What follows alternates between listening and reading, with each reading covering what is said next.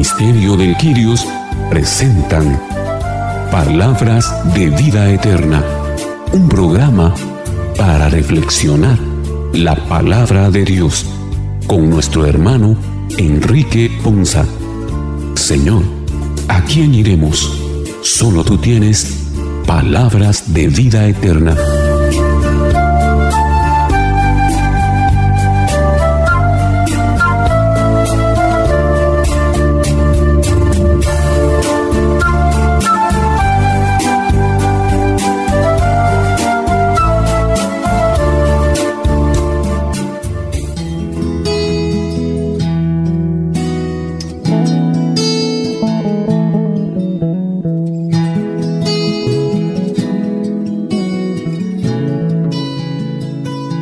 Que el Señor les bendiga hermanos, qué bendición y qué alegría para nosotros el día de hoy llegar una vez más a ustedes con este su programa, Palabras de Vida Eterna. Un programa en el que Dios nos permite reflexionar a la luz de su palabra y así nuestras vidas sean edificadas.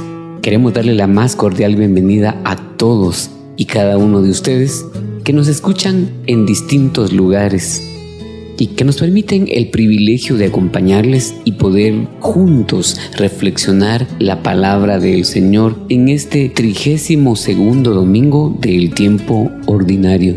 También le damos la bienvenida a los hermanos que hoy estarán reflexionando con nosotros. Así que iniciemos nuestro programa poniéndonos en manos de Dios y rogándole para que con su Santo Espíritu nos inspire, nos anime y nos muestre su voluntad a través de las reflexiones de la palabra de este día domingo. Iniciemos entonces invocando el nombre del Padre, del Hijo y del Espíritu Santo. Amén. Ven Espíritu Santo, llena los corazones de tus fieles y enciende en ellos el fuego de tu amor. Envía Señor tu Espíritu para que renueve la faz de la tierra y nuestras vidas. Oh Dios que llenaste los corazones de tus fieles con la luz de tu Espíritu Santo, concédenos que guiados por este mismo Espíritu vivamos con rectitud y gocemos siempre de tu consuelo. Te lo pedimos por Jesucristo nuestro Señor. Amén.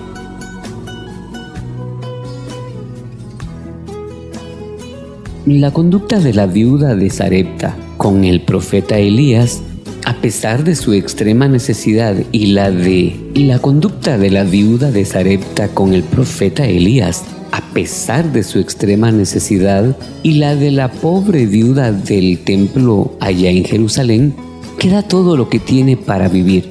Dibujan a escala menor la entrega total que de sí mismo hizo Jesús el sacerdote y la víctima de la nueva alianza que se ofreció para quitar los pecados de todos. Estas actitudes nos deben ayudar a pensar en dar, en darnos a los demás. También nosotros estamos invitados con estas reflexiones a encontrar la forma más certera y fructífera de entregarnos a nuestros hermanos a ejemplo de nuestro Señor Jesucristo que dio su vida por todos. En el primer libro de Reyes, en el capítulo 17, los versículos 10 al 16, nos hablan sobre una viuda de Sarepta que obedeció la palabra del profeta Elías y en su humildad y generosidad lo dio todo. Ella recibió su recompensa a través del milagro de Elías y el poder de Dios fue manifestado. Escuchemos con atención la primera lectura.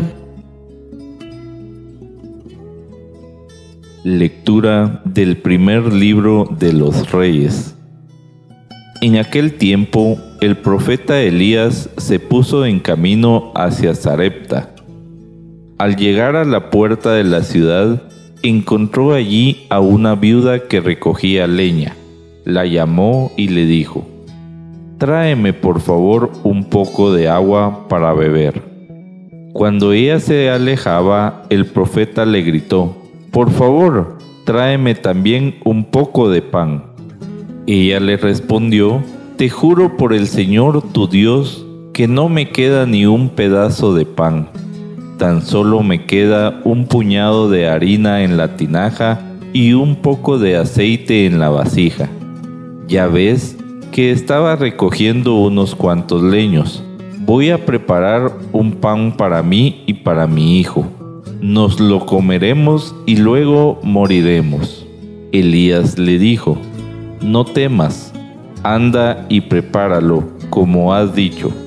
Pero primero haz un panecillo para mí y tráemelo. Después lo harás para ti y para tu hijo, porque así dice el Señor Dios de Israel. La tinaja de harina no se vaciará, la vasija de aceite no se agotará, hasta el día en que el Señor envíe la lluvia sobre la tierra. Entonces ella se fue hizo lo que el profeta le había dicho y comieron él, ella y el niño. Y tal como había dicho el Señor por medio de Elías, a partir de ese momento ni la tinaja de harina se vació, ni la vasija de aceite se agotó. Palabra de Dios. Te alabamos, Señor.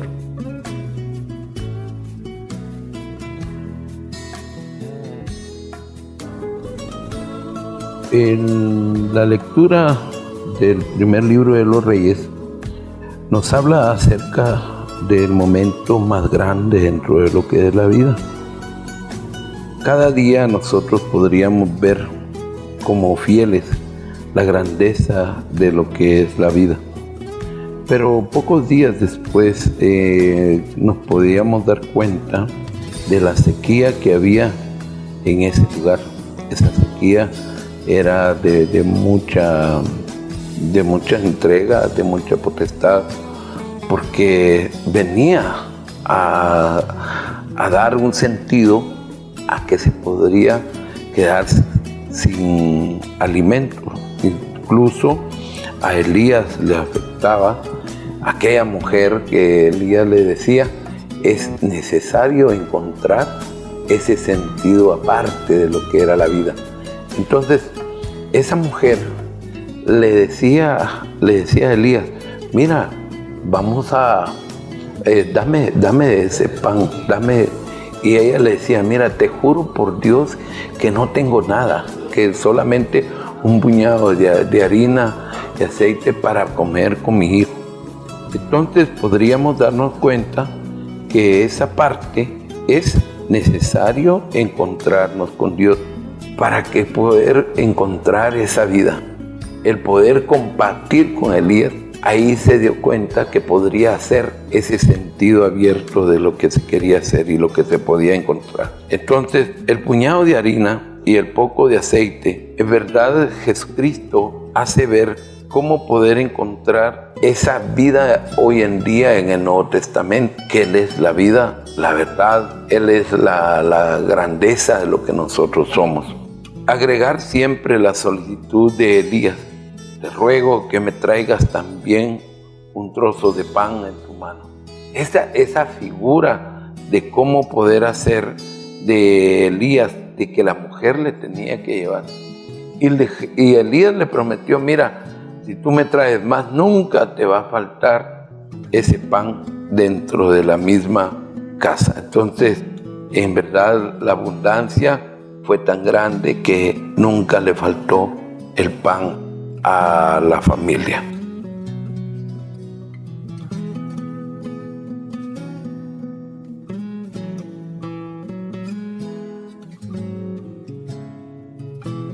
Es interesante cómo encontramos en esta primera lectura dos aspectos que se ponen de manifiesto. En primer lugar, nos hace referencia hacia una mujer que se encontraba en una condición básicamente de conformismo. Ella se había desahuciado, ya no tenía esperanza, ya la había perdido. De hecho, estaba preparándose para dejarse morir. Sin embargo, vemos cómo Dios por medio del profeta Elías se hace presente en su vida. Y a mí me llama mucho la atención cómo acá hay dos simbolismos muy importantes, la harina y el aceite. Y es que cuando nos vamos a ver el sentido bíblico de la harina encontramos que este representa la compañía de Dios y el aceite es esa presencia del Espíritu Santo. Entonces sí resulta muy interesante cuando vemos que la mujer dice que ya no tiene nada de pan, pero refiere que únicamente le queda harina y aceite. Y es ahí donde resalta la importancia de esta lectura. Porque no importa, hermano, que hoy nos escuchas, si se te ha acabado cualquier cosa material, lo importante es que la presencia y la compañía de Dios en tu vida, así como el Espíritu Santo, siempre van a estar ahí. Aun cuando todo parezca haber acabado, aun cuando todo, cuando todo parezca ya no tener sentido, ya no tener esperanza, debemos de tener presente que Dios sigue estando con nosotros, que su compañía, que su amor, que su protección sigue estando con nosotros y su espíritu también, el cual nos guiará y nos iluminará para poder ver más allá de cualquier adversidad, poder ver más allá de cualquier problema, poder ver más allá de cualquier tormenta que estemos atravesando y poder en el horizonte descubrir que hay una promesa dada para nosotros, que hay una esperanza aún en medio de los imposibles que puedan parecer para cada uno de nosotros, recordándonos que para Dios no hay nada imposible. Además de eso, es muy importante notar cómo en esta lectura el profeta le dice ciertamente tienes razón. Sin embargo, él la anima a que vaya y a que prepare. Y vean aquí cómo es esto de importante. La mujer le recalca al profeta que ya no tiene que comer y llega el profeta y le pide que le comparta eso poco que ella tenía. Y es que muchas veces Dios se va a manifestar así en nuestra vida. Te va a pedir aquello poco que tienes. Pero hay una promesa muy importante que recordar. Y la primera es en que dando es como recibimos. Y la segunda y la más importante es que cuando buscamos primero el reino de Dios, todas las cosas nos son añadidas. Y eso hoy se resalta mucho en esta lectura, porque después de que esta mujer básicamente ya no tenía nada, luego de haber obedecido el mandato que el Señor le dio por medio del profeta, ella recibe. Y aquí hay algo muy lindo y muy interesante que hoy descubrimos. Es que no comió solo ella, no comió solo su hijo, comió toda su descendencia. Ella aseguró, porque dice la lectura, que a partir de ese momento ni la tinaja de harina se vació ni la vasija de aceite se agotó. Eso es algo muy interesante porque cuando nosotros sembramos para el reino de Dios no sembramos para nosotros únicamente, sino que aseguramos que esa cosecha, que esos frutos, que esa siembra sea abundante para las generaciones venideras de nuestra vida. Y ahí es donde se ve y se manifiesta esta bendición y esta promesa tan linda que hoy nos revela esta lectura. Esa invitación a buscar primero el reino de Dios, a dar todo de nosotros, a dar hasta lo último, sin perder la esperanza y teniendo la certeza de que cuando nosotros damos, el Señor no se queda con nada y Él nos va a devolver al ciento por uno. Y eso es algo muy maravilloso, poder descubrir esas bondades de Él, poder descubrir esas misericordias, pero sobre todo poder afianzar esa esperanza sustentada en una fe de un Dios que siempre permanece con nosotros, de un Dios protector, de un Dios proveedor que nunca va a permitir que nada te falte.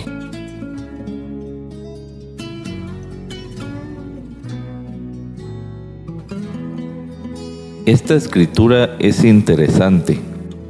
¿Cuántos no hemos pasado por situaciones económicas difíciles?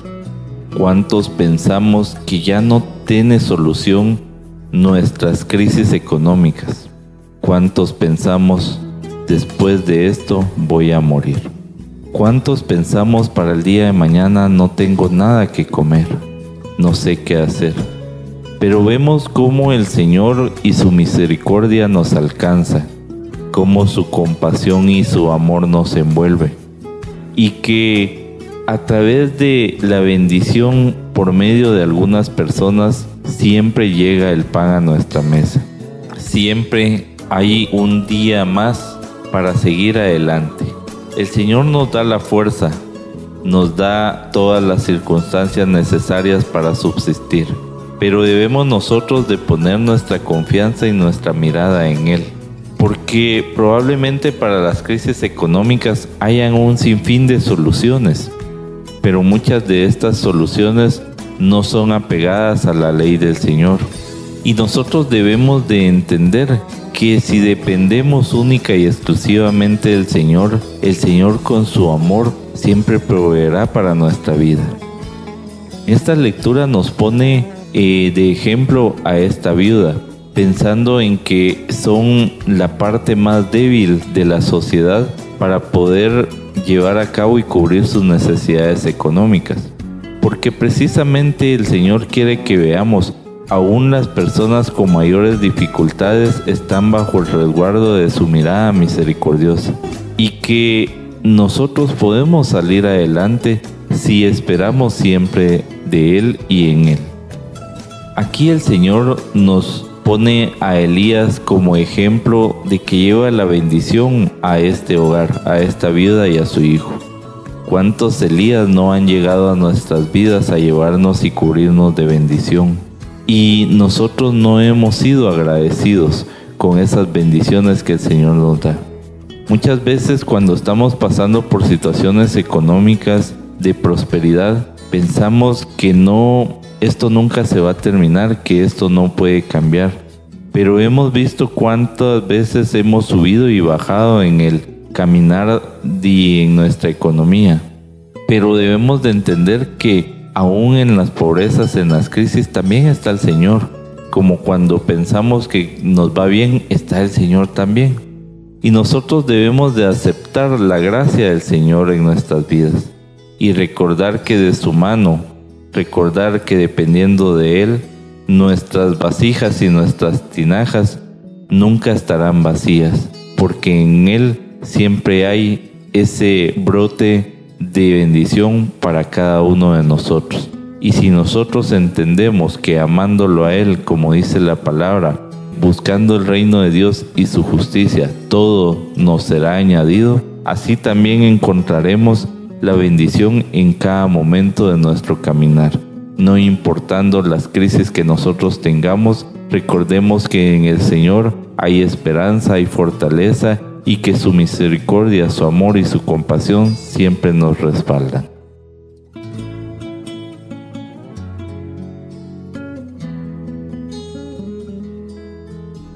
En la primera lectura nos hace meditar una palabra, una frase más bien, que le dice el profeta Elías a la viuda de Sarepta, no temas. ¿Y qué significa no temas? Ten fe, ten esperanza, no tengas miedo para darle ánimo a que con toda la confianza ella pueda actuar. Muchas veces nosotros por nuestros temores nos paralizamos y no actuamos en el momento oportuno. Otra de las cosas que también me llama la atención es que la viuda es obediente, le hace caso a lo que él le pide. Cuando él le habla a ella, ella recogía leña. Eso significa que ella estaba haciendo su parte, es decir, se estaba esforzando, estaba trabajando, estaba mostrando un interés. Puede ser que en este momento no tengas tu trabajo, puede ser que tengas la preocupación de cómo llevar pan a tu casa. Sin embargo, Dios nos recuerda que Él nunca desampara a nadie, ni siquiera a los pajaritos los deja sin su comida. Y entonces aquí la promesa es que nunca nos va a faltar el pan. Ella, otra cosa que hizo fue que compartió el pan con su prójimo. Y en ese momento el profeta Elías era el prójimo, el más próximo. A través de esta enseñanza, nosotros podemos ver cómo los dos confían en Dios. Y uno que promete y el otro dando todo lo que tenía. Ella entregó de lo poquito que le quedaba de la harina para hacer el pan y nunca más le faltó el comer, la comida, el alimento.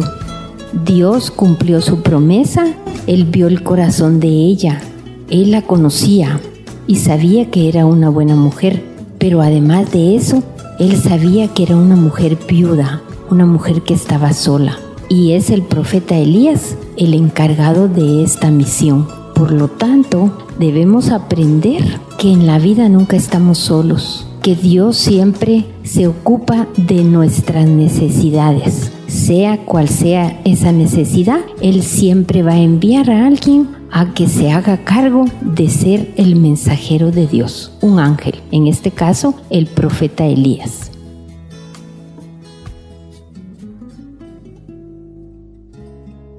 Es interesante cómo nuestro pecado nos hace a nosotros ser hacedores de mal.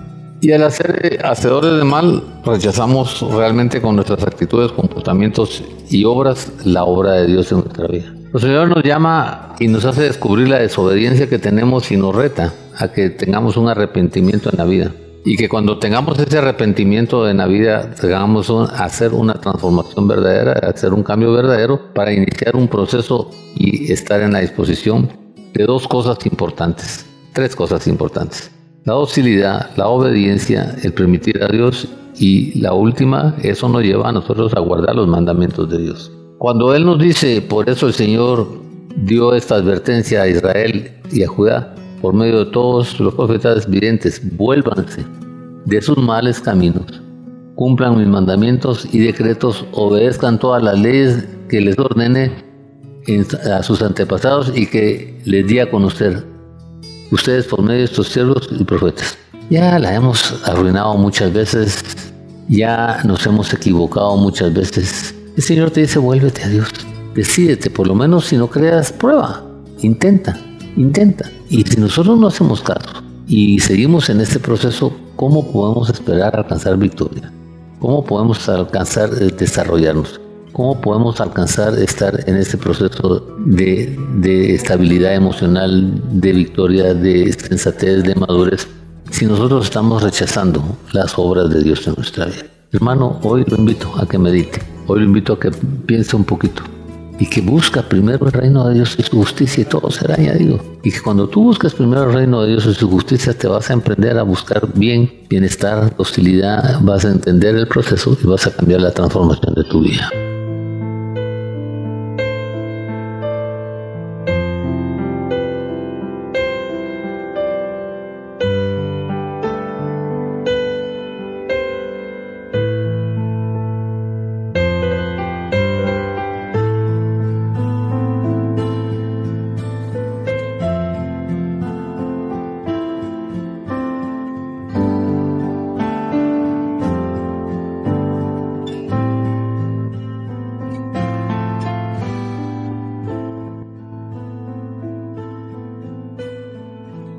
El capítulo 9, en los versículos 24 al 28 de la carta a los hebreos, el mensaje de la segunda lectura completa el mensaje de la segunda lectura contempla a Cristo activamente intercediendo en favor de nosotros.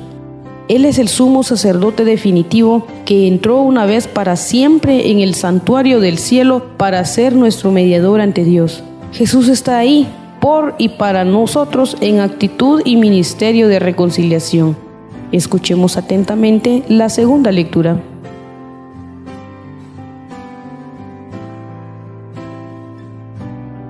Lectura de la carta a los Hebreos. Hermanos, Cristo no entró en el santuario de la antigua alianza, construido por mano de hombres y que solo era figura del verdadero sino en el cielo mismo, para estar ahora en la presencia de Dios, intercediendo por nosotros. En la antigua alianza, el sumo sacerdote entraba cada año en el santuario para ofrecer una sangre que no era la suya, pero Cristo no tuvo que ofrecerse una y otra vez a sí mismo en sacrificio porque en tal caso habría tenido que padecer muchas veces desde la creación del mundo. De hecho, Él se manifestó una sola vez, en el momento culminante de la historia, para destruir el pecado con el sacrificio de sí mismo, así como está determinado que los hombres mueran una sola vez y que después de la muerte venga el juicio Así también Cristo se ofreció una sola vez para quitar los pecados de todos. Al final se manifestará por segunda vez, pero ya no para quitar el pecado, sino para salvación de aquellos que lo aguardan y en Él tienen puesta su esperanza. Palabra de Dios. Te alabamos, Señor.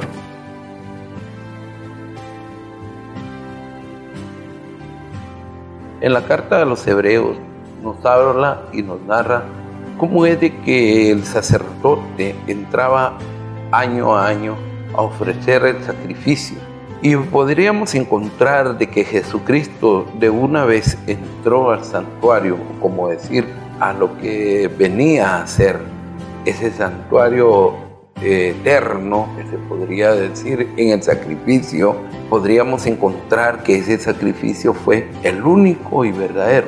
Si nosotros hacemos un poco de historia, en el momento en que hay un salmo que dice, si te ofreciera sacrificios, tú no lo querrías, si te ofrezco holocaustos, tú lo rechazarías. Es el momento en que nosotros mismos nos damos cuenta que la alianza de Dios está en nosotros y va para nosotros esa alianza. Entonces, el hombre está constituido a que sin Jesucristo no podemos llegar a la salvación que es con Dios Padre. Esa es la figura que cada día nos va fortaleciendo.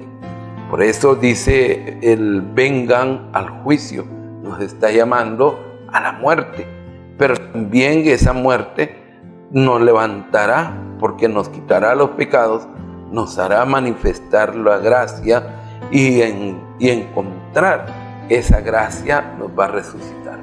Para Jesucristo no, no le fue capaz de, devolver a hacer otro sacrificio para salvar el mundo o para salvar el, el perdón de los pecados de los hombres, sino que una vez Él muerto, resucita y da la glorificación de la alianza de la salvación de los hombres.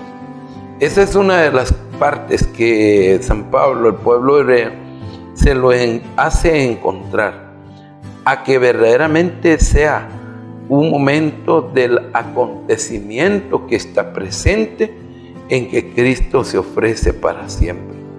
Y podríamos decir que encontrar esa explicación bíblica constituye que hoy como amigo oyente nuestra, en nuestro viaje de esa epístola, como nos lo dice en hebreo, eh, nos va constituyendo en la carta como un juicio final de nuestra vida, como decir, se destruye el pecado y encontramos esa, esa figura. Podríamos encontrar también cómo guarda el Señor la puerta de la esperanza. Esa puerta de la esperanza es en que nosotros podríamos decir es donde verdaderamente tendríamos un encuentro con Él cara a cara y dar la glorificación del Padre. Entonces Jesucristo, una vez muerto, ya no muere más. La muerte ya no tiene dominio sobre Él. Entonces el sacrificio de Jesucristo es un sacerdocio eterno. Gloria al Señor por siempre.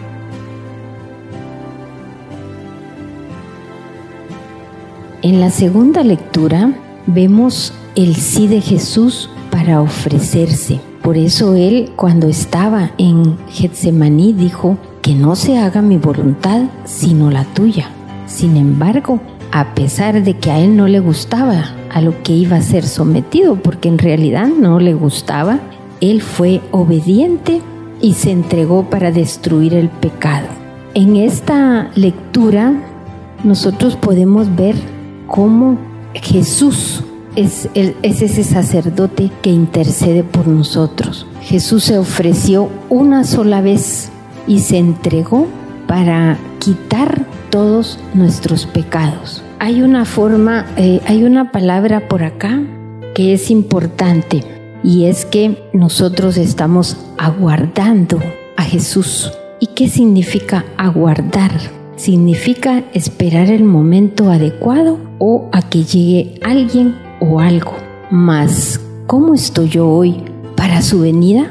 ¿Será que estoy preparado? Jesús es nuestro Dios y Él es el Dios que se ha ofrecido como sacrificio, porque en aquel tiempo los sacerdotes ofrecían animales. Sin embargo, Él vino y Él mismo se entregó. Eso se llama amor.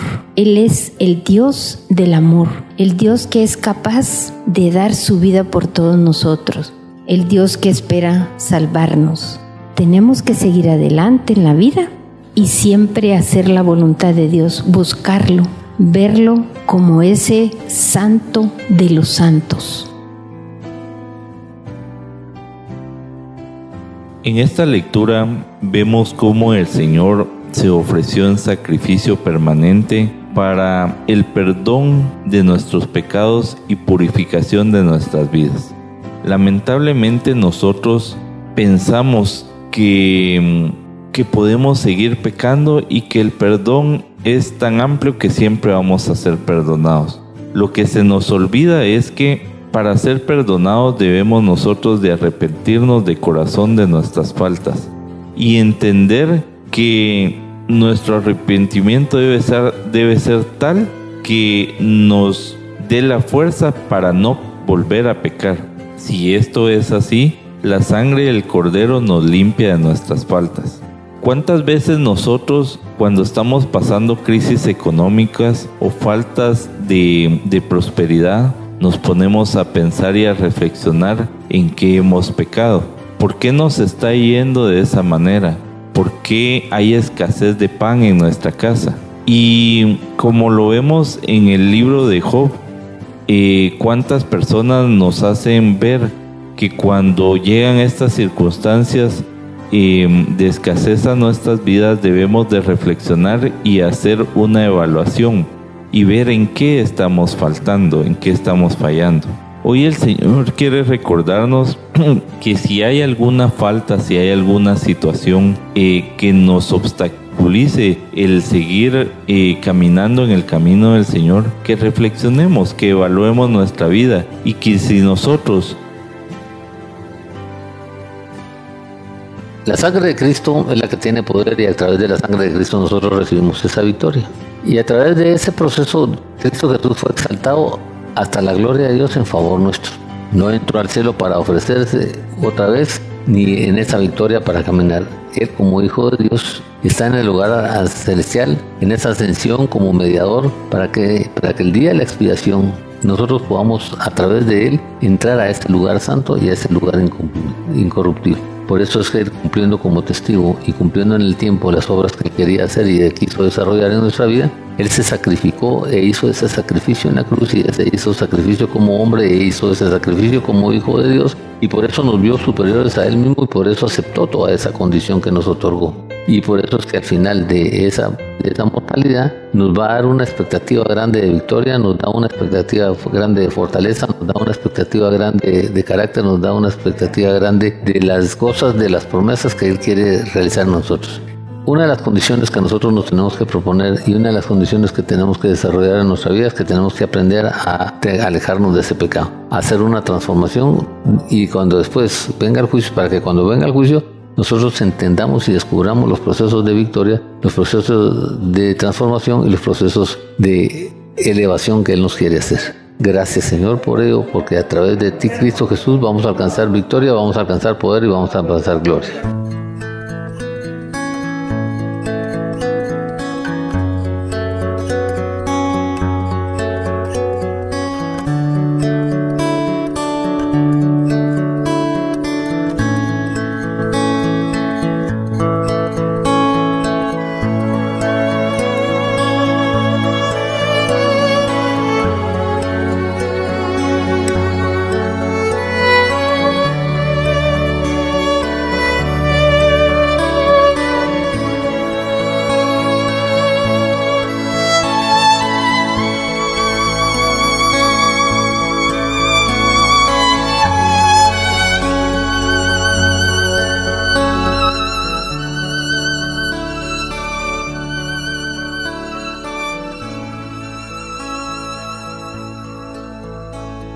El capítulo 12, los versículos 38 al 44 del Evangelio de San Marcos, Cristo nos enseña que lo que Dios aprecia es la sencillez, la humildad y la generosidad.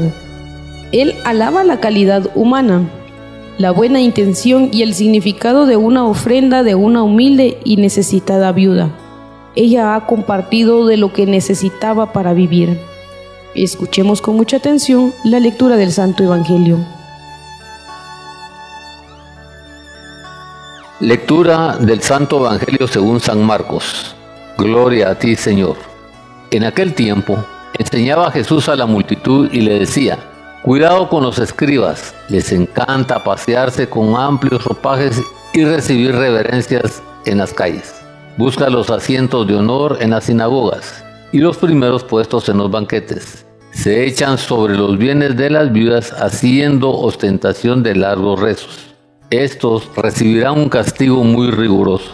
En su ocasión Jesús estaba sentado frente a las alcancías del templo mirando cómo la gente echaba ahí monedas. Muchos ricos daban en abundancia. En esto se acercó una viuda pobre y echó dos moneditas de muy poco valor.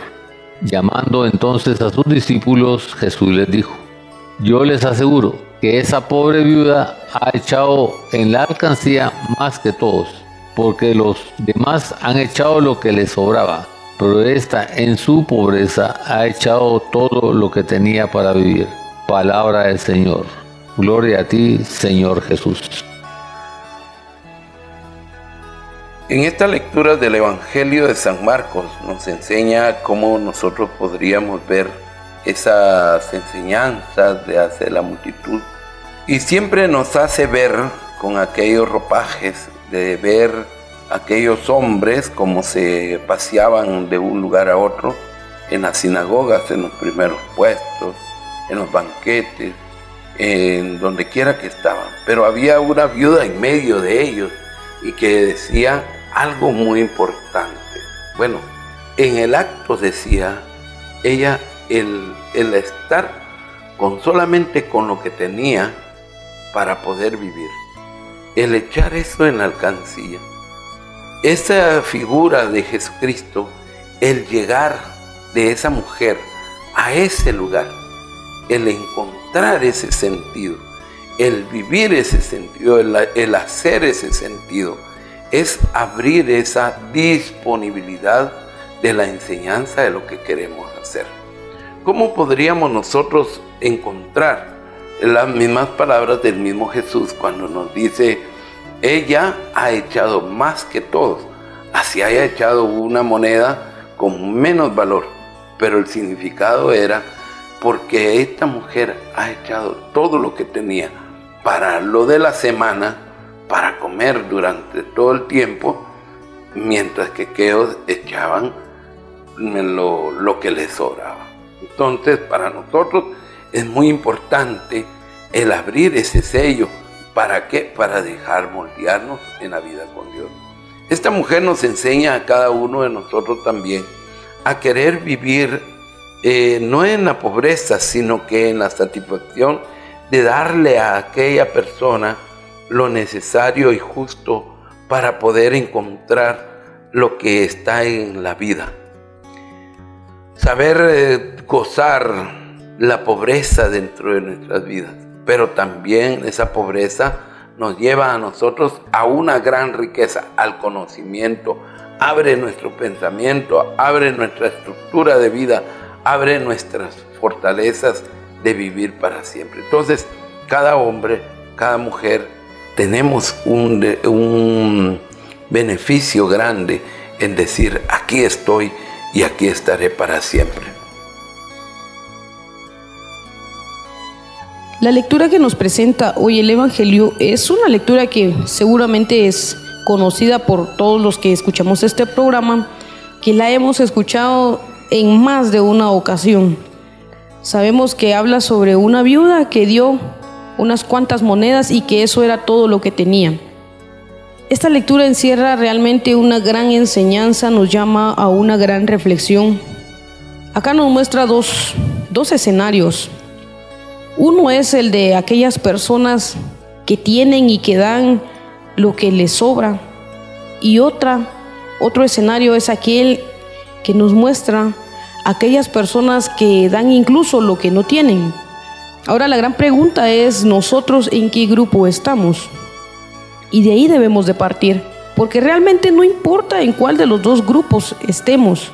Acá el punto medular de esta reflexión es realmente la intención con la que nosotros estamos ofrendando. ¿A quién nosotros le estamos ofrendando?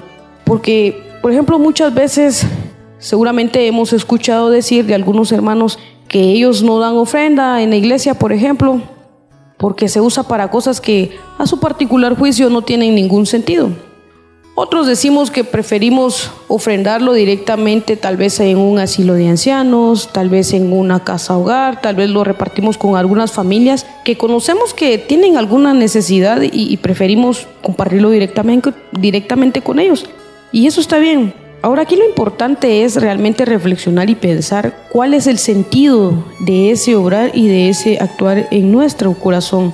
Si lo estamos haciendo realmente porque nos nace, lo estamos haciendo de verdad por generosidad, por amor, porque nos crea una satisfacción no de vanidad, sino una satisfacción de saber que pudimos bendecir la vida de alguien más por medio de las bendiciones que hemos recibido de Dios. O podríamos estar también cayendo en el error, como lo dice la palabra de Dios hoy, en ese error de, de, los escribas, de hacer las cosas únicamente para que nos aplaudan, de únicamente para que nos adulen, para llevarnos nosotros el crédito de algo que realmente no es. Y si estamos en eso, realmente qué triste sería caer en el error de, aprovecharnos de la necesidad de alguien más únicamente para nosotros sacar un provecho de ello.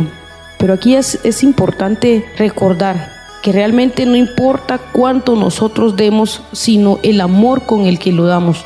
Porque el Señor es claro, Él nos dice que no le importa cuánta riqueza nosotros le entreguemos, lo que le interesa a él es el corazón que le ponemos y eso lo veíamos en la lectura de hace un par de domingos cuando escuchábamos la parábola del joven rico. De nada le servía a este pobre muchacho tener tanto y haber dado tanto si lo más importante que era su corazón no se lo pudo dar al Señor. Y ese es el llamado que hoy nos da esta lectura.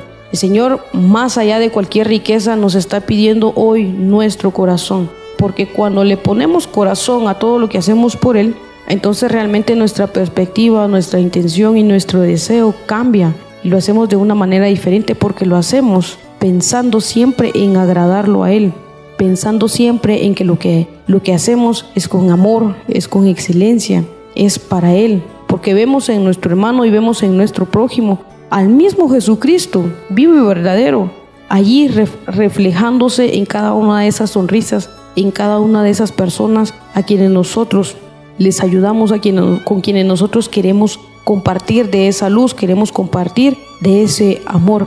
Y algo muy importante, recordemos también que así como nosotros damos, es como recibimos. Y en la medida que nosotros, nosotros demos realmente con amor, vamos a recibir ese amor y se nos va a retribuir. Y de verdad es bien lindo y es bien impresionante ver cómo Dios nos responde, ver cómo Dios nos devuelve esos pequeños, esas pequeñas muestras de amor que nosotros tenemos para con nuestros hermanos, que no lo hacemos con esa intención, pero Dios en medio de su amor también nos muestra esa gratitud. Cuando nosotros nos preocupamos por los demás hijos de Él, Él nunca deja de preocuparse y de proveernos por nosotros. ¿Por qué? Porque sabe que también nosotros estamos dando esos frutos y que las bendiciones que recibimos de Él también las estamos multiplicando a través de otras personas. Entonces, siempre que nosotros hagamos obras buenas, obras de corazón, obras de amor genuino y verdadero, sin afán de ningún tipo, sin esperar nada a cambio, yo le aseguro que el Señor nunca va a permitir que se acabe la fuente de providencia en su vida. ¿Por qué? Porque usted está siendo también una fuente de bendición para alguien más. Y ahí estamos nosotros contribuyendo a esa extensión del reino. Estamos llevando ese reino que hoy por hoy tanto lo necesita, que hoy por hoy de verdad está tan sediendo, tan sediento este mundo. Y tenga una certeza, y yo se los puedo decir como parte de testimonio, que cuando nosotros damos incluso lo que no tenemos, el Señor siempre nos, nos sorprende con darnos incluso mucho más. Yo recuerdo que el año pasado, eh, a raíz de todo esto de la pandemia, hay un asilo que yo, que yo trato de apoyar. Generalmente los, los ayudo, pero un día yo ya había colaborado con las hermanitas, que ya había dado lo que yo tengo de compromiso con ellas para el mes, pero me llamó ella un día que no tenían medicina y yo ya solo tenía 800 quetzales en mi cuenta y lo que ella necesitaba era más de mil quetzales. Total que pues se lo di. Yo tenía todavía deudas que, pagar del mes y, se lo di a, estas personas porque lo necesitaban. Y entonces de repente a la siguiente semana apareció una persona que a mí me debía un dinero hace muchos años que yo ni siquiera me recordaba. Y entonces ahí regresó eso que yo necesitaba y pude solventar mis deudas, pero tal como lo dice la lectura de hoy, lo poco que yo tenía alcanzó para mí, pero también alcanzó para bendecir a otras más personas. Y yo creo que cada uno de nosotros también estamos en esa posición, de que cuando nos desprendemos de lo que tenemos, el Señor siempre nos va a abrir puertas y Él siempre nos va a dar soluciones. Aprendamos a quitarnos de la cabeza la preocupación de que si nos desprendemos de algo nos vamos a quedar en mayores dificultades o en mayores problemas que los que estamos. Cuando nosotros nos empezamos a desprender y empezamos a darle a Dios, las cosas y los problemas se van resolviendo aún muchísimo más rápido y muchísimo más fácil de lo que pudieron haber sido si lo hacemos por nuestras propias fuerzas. El Evangelio nos habla de una mujer pobre y viuda. Esta mujer es una mujer a la que Jesús conoce y ve su corazón y Él la toma como ejemplo porque ella lo que da es de lo que necesita para vivir, de lo último que le queda para pasar su día, esos dos reales, que es una cantidad insignificante. A través de ellos ella lo que está dando es todo lo que tiene, incluye su ser, pero Jesús censura todo lo que los hombres que tienen poder, tienen dinero y además tienen muchas cosas materiales.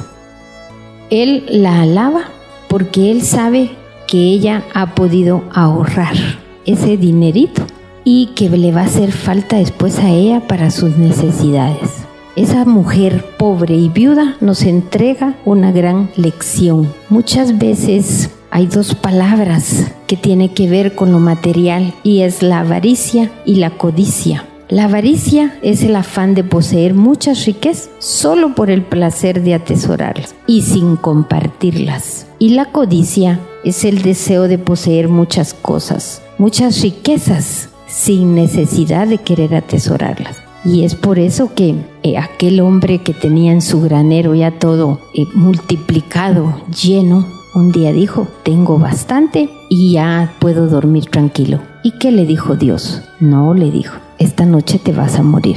Entonces, esa persona que atesora tanto, que es incapaz de compartir, está muy lejos de tomar una conducta como la pobre viuda, que daba lo poco que tenía, pero lo daba de corazón. Y ella fue premiada por su generosidad. Ella también es pobre, entrega todo lo que tiene, pero Jesús no está aquí alabando la pobreza, sino alaba la generosidad. Y así nosotros tenemos que vernos haciendo una conducta que de verdad se parezca a la de la viuda.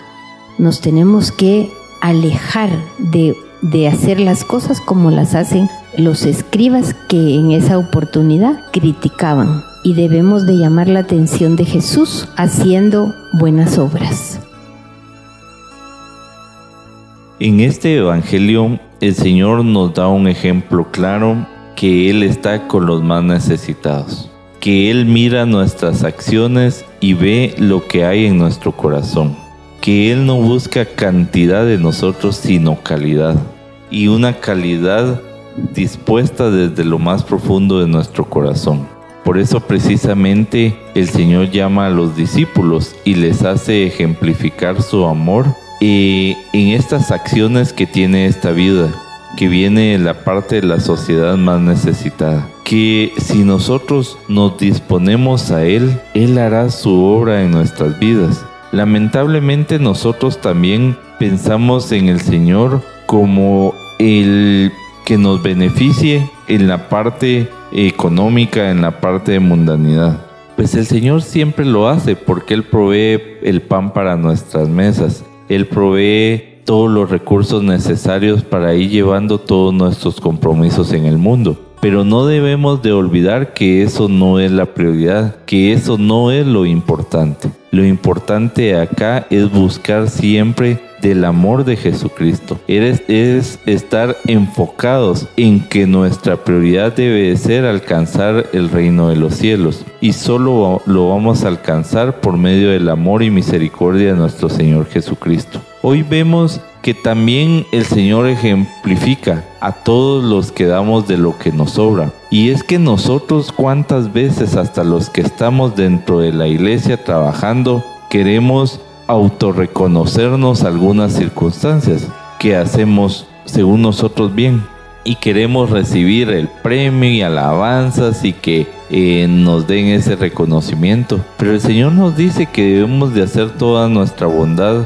eh, de una forma silenciosa. Por eso nos dice que no se dé cuenta tu mano derecha lo que hace tu mano izquierda. Nosotros debemos de obrar de la mejor manera con Jesucristo en nuestras vidas, pero no esperando nada a cambio, sabiendo que el Señor nos los va a recompensar en los días venideros. Si nosotros le entregamos a nuestro Señor Jesucristo todo nuestro corazón, toda nuestra vida, todas nuestras acciones, el Señor sabrá darnos esa recompensa.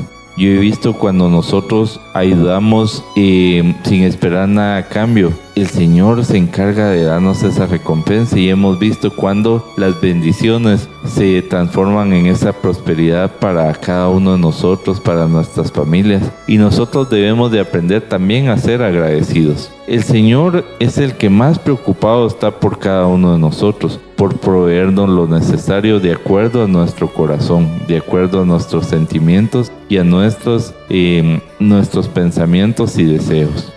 Hoy el Señor nos da ese vivo ejemplo, que nosotros no demos solo lo que nos sobra, porque si lo hacemos no vamos a, encontrar esa recompensa. Que nosotros nos desnudemos ante Él y le podamos ofrecer nuestro corazón, nuestra vida y nuestras acciones, y que podamos encontrar siempre esa gracia, bendición y amor de nuestro Señor Jesucristo. Es una parte importante de cómo nuestra autosuficiencia, cómo nuestro ego, cómo nuestra vanidad, cómo nuestra soberbia, cómo nuestro intelecto nos equivoca en los procesos de la vida y nos creemos merecedores de muchas cosas y de muchos aspectos en el caminar de la vida. Y el Señor te da un ejemplo y te dice, mira, tienes que ser más sencillo, tienes que ser más humilde. ¿Por qué? Porque el que se tiene, te tiene que engrandecer soy yo. Y por eso es que hay, podemos ver, ¿por qué? Porque nosotros nos jactamos de muchas cosas, pero damos poco. Y cuando damos, damos de lo que nos sobra y nos jactamos de dar y hacemos un montón de luces.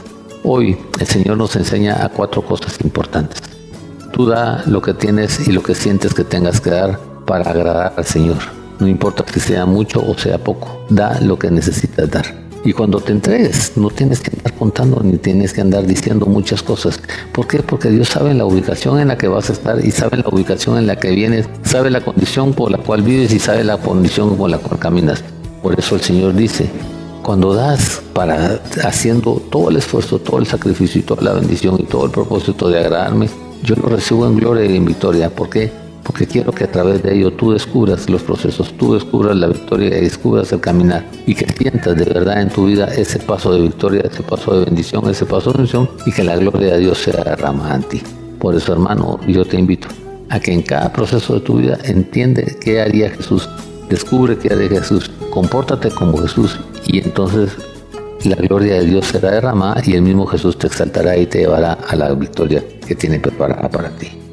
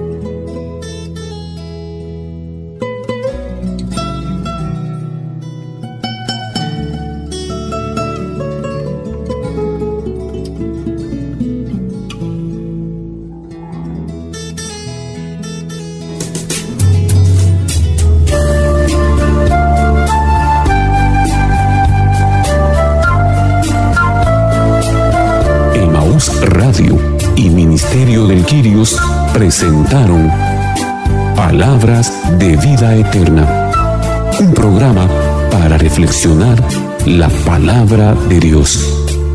Señor, ¿a quién iremos?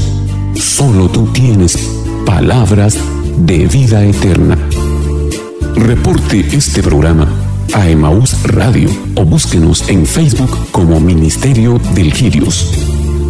O visítenos en Avenida Reforma 1554, zona 9, edificio Reforma Obelisco, locales 8 y 9, segundo nivel, Ministerio del Quirios.